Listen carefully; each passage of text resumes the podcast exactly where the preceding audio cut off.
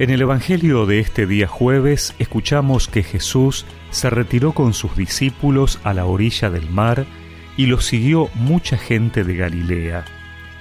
Al enterarse lo que hacía, también fue a su encuentro una gran multitud de Judea, de Jerusalén, de Idumea, de la Transjordania y de la región de Tiro y Sidón.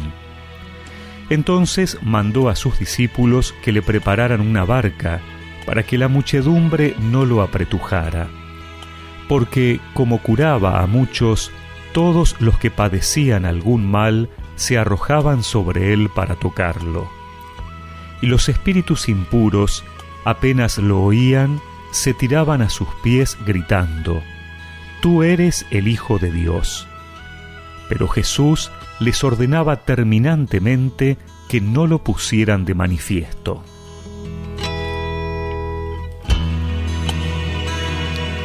El Evangelio que hemos escuchado nos dice que la gente acudía a Jesús al enterarse de lo que hacía.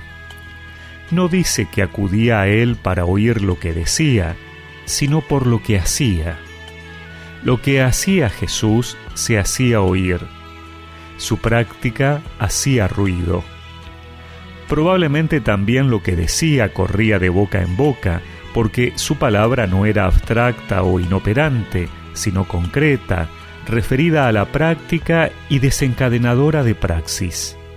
Su decir, seguramente, también era una forma de hacer, porque a partir de su decir curaba y sanaba interior y exteriormente.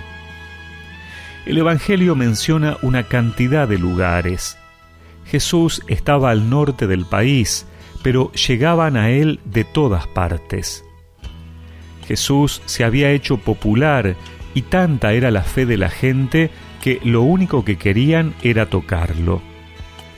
Jesús no parece huir a esta situación, pero entonces, ¿por qué manda callar a los espíritus impuros cuando proclamaban que Él era hijo de Dios?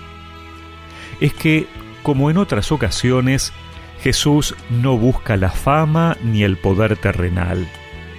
Él quiere que realmente descubran quién es a partir de sus signos, que haya un verdadero cambio interior y no un triunfalismo fanático que se quede en lo exterior. Es un riesgo constante en nuestra vida de fe. Proclamar quién es Jesús, pero ir perdiendo el deseo de transformar constantemente nuestra vida.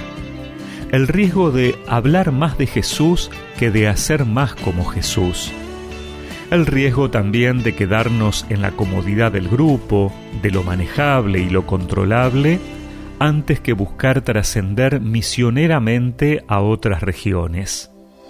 En lo más profundo de mi corazón,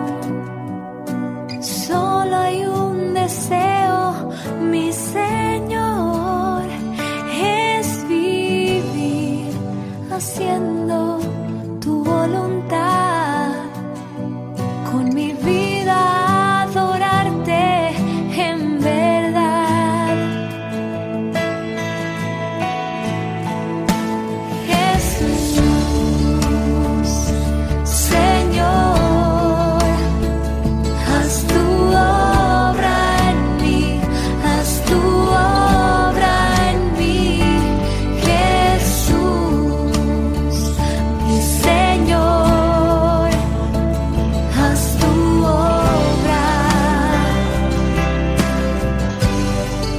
y recemos juntos esta oración. Señor, al recordar que la multitud iba a tu encuentro al enterarse de lo que hacías, mi vida hoy pueda estar llena de obras que manifiesten tu presencia entre nosotros. Amén.